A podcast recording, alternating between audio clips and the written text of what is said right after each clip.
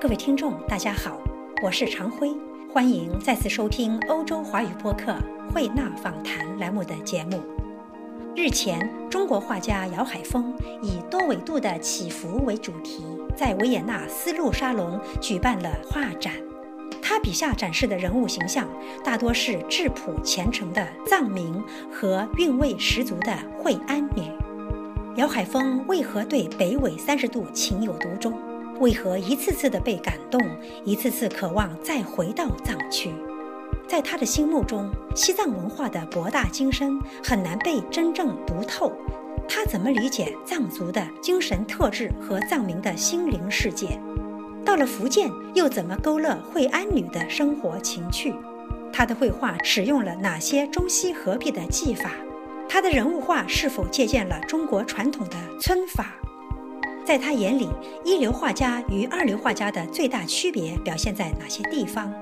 他怎么看待艺术与宗教的关系？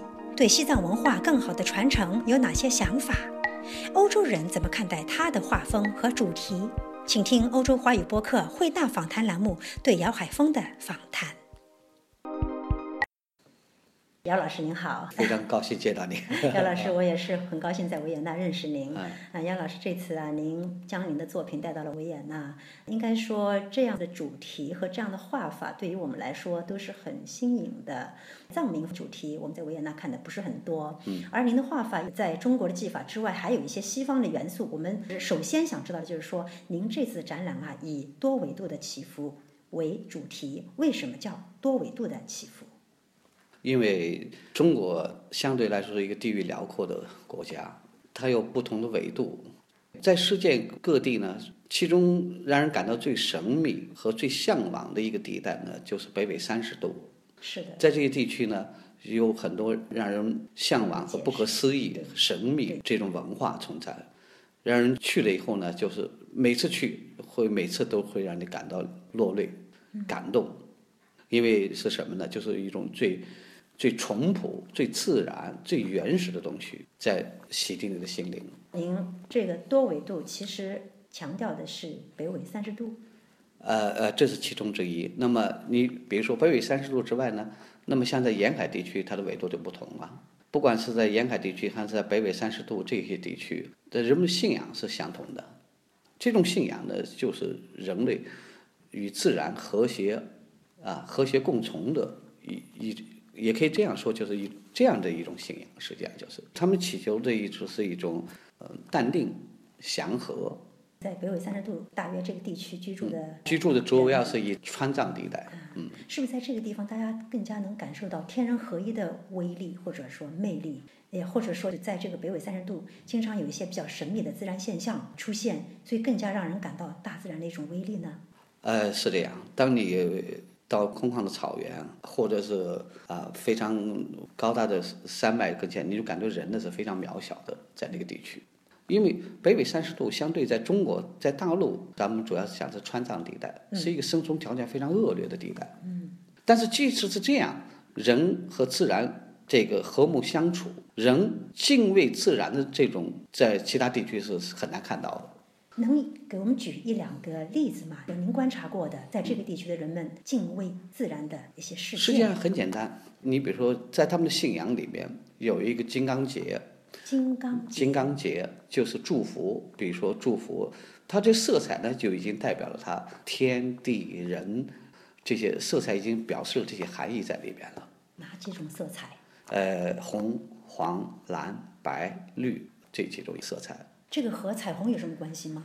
呃，跟彩虹没有多大关系，它主要是比如说，呃，某种颜色代表一个一个物体，是这样。那刚才讲的这种颜色有没有具体的物体指向？呃，可能我说的不是十分准确，我只是感觉，比如说这个代表生命的啊，绿色，呃，代表蓝呢，那就是天空了；白色呢是白云。或者是，这是以这方面来来说的啊，这些都是和自然相结合的。我看到您的画中间，呃，在这种中国的国画中，它添加了这种色彩，的确有很多刚才您提到的色彩，比如说红、呃绿或者蓝哈，呃点缀在您的画中间。另外就是我观察到的，您的画中有一种厚度，这种厚度啊，在我仔细看来呢，似乎和中国这个传统的皴法相关。是不是您在使用一些传统的皴法来表达人的呃面部表情的一种厚度或者明暗关系呢？呃，实际上对于一个艺术家来说，技法并不是最重要的手段，当然技法是非常重要的。嗯啊，那么中国绘画呢，就是我现在采用的技法呢，它实际上是中中结结合了西方的很多造型手法。啊，应用中国书法的线条嗯和中国水墨画的技巧来完成。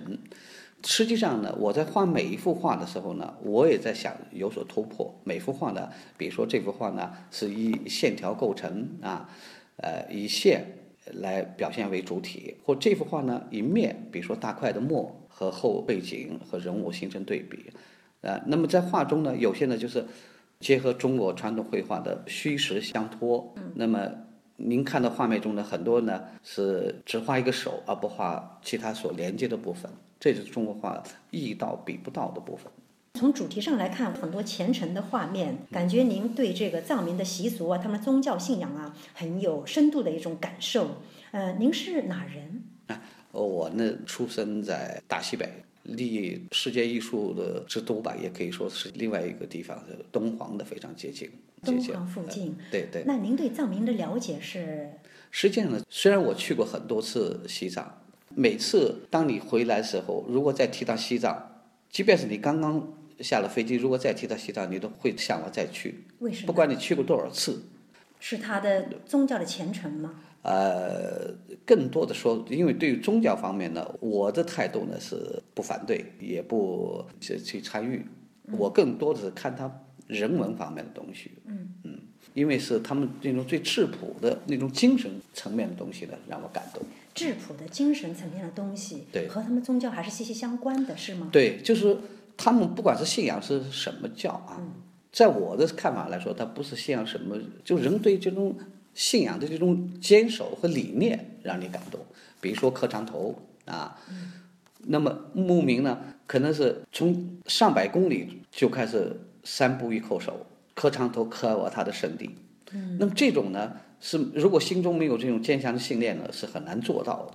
不管沿途是风雨交加，还是冰天雪地，啊，不管前面是泥泞还是草地，他都义无反顾的向前，前往他心中的圣地。这种义无反顾、这种纯粹的、坚决的心灵的一种皈依感，在您画面反映出来了。是不是您跟这些藏民有比较近距离的接触？通过跟他们的交流而得到了心灵上的一种启示呢？实际上说老实话，呃，不管是谁，无论哪哪个摄影家也好，艺术家也好，如果说是你对西藏真完全了解，能说这种呢都不够现实，因为呃，它太博、太广、太大。所以你要说你对西藏文化了解，我我们不管你去过多少次，我认为这是一个浮浅表面的，就是说第一感受的东西啊，第一感受的东西。我画面中所表现的，都是多次去西藏亲眼看到和感受到的东西。因为语言障碍问题，交流方面呢是很少的。就这种交流呢，就是人与人之间，比如说眼神啊、啊肢体上啊、啊这这这方面的交流呢会多一点啊，或者是更多的是他们把感动带给你。那么一幅好的作品，我认为首先让作者本人要感动。那么画。它只是一个媒介，不管他画的是什么内容啊，那么这次是多维度的起伏，下次也许是其他题材。不管你画什么题材，首先作者本身要感动，那么这样呢，你才会让你的受众、你的观众呢，从中领会到这种精神内在的东西。一定是。呃，讲到这个问题，我挺想知道您的画有没有被藏民们参观过？藏民们怎么看待您画他们的这些作品？藏族的百姓呢是非常淳朴的，不管是你搞摄影、绘画，不管你以什么形式，他都会说好。是这样。对对对。非常淳朴。对，非常淳朴。那么有有有时候呢，就是说，实际上呢，作为一个搞艺术的人来说，如果到西藏，有些实际上很多就是画面已经摆在你面前的。嗯。啊，比如说，在一片绿草地上。突然呢，呃，一个戴着红色头巾的藏民，底下白色羊群，无形中他他已经是一幅画面。是的。那个人呢，像是一个流动的生命的旗帜在飘动。这个说得好，就这种感觉的话，被您抓住了。嗯。您有一位就艺评家叫做徐文平先生，是吗？啊，那是我在中央美院的同学啊。啊，徐文平曾经说，您这画中啊，充分的使用了简繁、黑白、粗细以及干润啊对对这些对比较有对比性的这种笔墨语言啊。嗯，除了藏民之外，您还画其他的一些主题吗？其实我设计很广，比如说这个多维度的起伏，除了藏族呢，还有在中国沿海、福建的这个惠安女。因为对我来说呢，这一次所表现这个题材呢，都是比较在人物形象比较有特点啊。因为惠安女呢，她的服饰和她的习惯，她虽然是汉民，但是和其他地区呢有所不同。比如她穿戴，那一进入惠安呢，你感觉走过的人就是一幅活着的水墨画，因为她呃，我们经常讲到惠安女呢，就说是哎，封建头、节约衣、民主度、浪费裤。为什么呢？因为它整个造型呢，就是一个已经是一副很好的构成了。他每天早上，这个人呢非常爱美，惠安女，每天早上梳头呢，有时候可能花去几个小时时间梳一个头啊，非常繁琐。上衣呢是短的不能再短啊，不管是老年人还是年轻人，都露着肚脐。所以可以说是民主度，那是开放的，是开放的。下面的裤子呢，如果改为其他民族的裤子，改成汉族的裤子，能改几条？非常宽大，黑色的裤子，所以它就是一部天然的水墨画的效果。所以说，他们这种着装，嗯，可能也让您第一感官认识就是有一种明暗的对比，或者说黑白对比，启发了您用强烈的对比的手法来表达他们。因为中国绘画呢，相对来说不像西方油画，它这样去能够直更更为直接的去表现光与影的关系。到目前为止，我觉得中国绘画呢，如果想为一个人想表现出西方这样的皮肤的质感啊，或者某一个物体的质感上面来说的，它有它的欠缺啊，因为它不能反复去涂抹，只能是一挥而就。那么介于这种呢，所以要通过反复的尝试，呃，用干湿啊不同手法来尽可能的表现出我所看到的这种感官的感觉。讲到干和湿的问题，我还要回到那个话题，您的画中是不是采用了传统上的一些皴法？啊，这是必然的。但是皴法，据我所知，除了当时那顾恺之好像他用于这个画皱纹、画额眉上的这个三毛，但是一般来说，传统技法上这个皴法是用在描述自然景观，比如说山石啊，或者说峰峦啊，是吧？而您呢，把这些技法用在人的面部表情上。这个是独创还是后来有很多画啊，家？那不是，实际大家都在探索。实际对我来说呢，不管是画人物，或者是画一一个物体，或者是呃一个风景、山水画，对我来说，它都是我所看到美的一部分。人和物在我心中是没有区别的。嗯，它都是这个世界上存在的一种一种物质结构。那么，就用什么技法，我也是在不断的探索。不管是什么技法，只要您能表现出您的主题，就是最好的技法。如果说是这个画呢，全是用技法来堆砌，而没有它的内涵和它精神方层面的东西，那么这幅画还是一幅失败的画。那么一个画家，好画家与坏画家之间的区别，和二流画家之间的区别在哪呢？二流画家永远画不坏画，永远每幅画您看的都是好画，但是它不是最好的、最完美的画。那么好的画家呢，经常有失败的作品出现，为什么呢？因为他在不断尝试、不断探索，才能他不是墨守成规，或者呢拿已经成熟的技巧呢不断去描绘各种的物体人，而是呢不断的根据物体、根据人物、根据你所表现的对象，来去探索新的技法，就最好的来表现出你的作品。的确，一流的画家或者好的画家，他一定会有一种创新的勇气。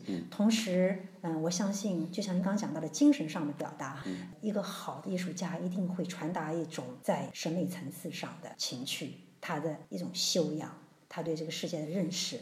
我觉得这种情绪在您的画中得到了非常好的表达。非常感谢。是这样，嗯，您在欧洲办展，您跟欧洲人有接触吗？跟他们在一起交流过您的画吗？他们怎么看待您的画？这次来维也纳能举办展览呢，我首先非常感谢维也纳丝路文化公司翁女士和她先生，以及在维也纳各界的全体华人。因为他们的帮助，才使我能有这次机会和大家见面。那么这这一次呢，首展当天呢，就有很多本地的艺术家、鉴定家或者是欧洲人呢，看了画之后呢，对他们来说，在以前没有过多接触中国画之前，他觉得是比较新奇的一种艺术表现形式，而且呢，用这样简单的材质去表现这么丰富的东西，有时候呢，感觉好像有点不可思议。总之来说呢，呃，他们还是非常接受。啊，能够接受。对对，不但是接受，而且呢，有很多赞赏的东西。嗯，因为西藏话题在欧洲是一个比较敏感的话题，我很想知道有没有参展的人中间，欧洲人有没有问过您跟西藏甚至政治经济相关的问题呢？啊，没有，但是我没有碰到吧，因为本次来的都是都更多的是艺术艺术方面的，对对对。因为画呢，你如果说是表现宗教啊或者表现其他上面，你太回北了，你太无力了。我所看到的并不是为了去为了表现那某一个宗教，那这个都不是我的目的。在您看来，中国这个藏族文化应该如何被更好的传承，或者让世界知道？呃，我为什么这些年每次都要抓紧去西藏呢？每次去呢，每次也有一点遗憾，因为随着科技的发展啊，交通的发达，很多原生的东西呢，慢慢在失去，慢慢在失去。实际上呢，比如说藏族很多传统的民族服装非常漂亮的民族服装，现在呢有些可能被由于交通发达的原因，被更为简便的汉族服装或者其他服装呢所代替了。是吗？嗯。那么生活习惯呢也在改善，所以呢这呢就是有时候呢就是生活和艺术之间它是有矛盾的。那么生活中呢，我们可能更喜欢那些歪歪扭扭的小茅草屋啊，啊，或者是有有更多更多质感的竹房啊，啊，砖瓦结构的东西啊。但是你要真的想生活好，你可能是人人都愿意住洋楼啊，电灯。但是在绘画中呢，表现起来就艺术家的可能就有点无从下手了，全是直线条的东西啊，感觉就是吸引他东西会少去很多。所以说，艺术和生活之间的还之间还是有一些差异的。对对，还是有冲突的。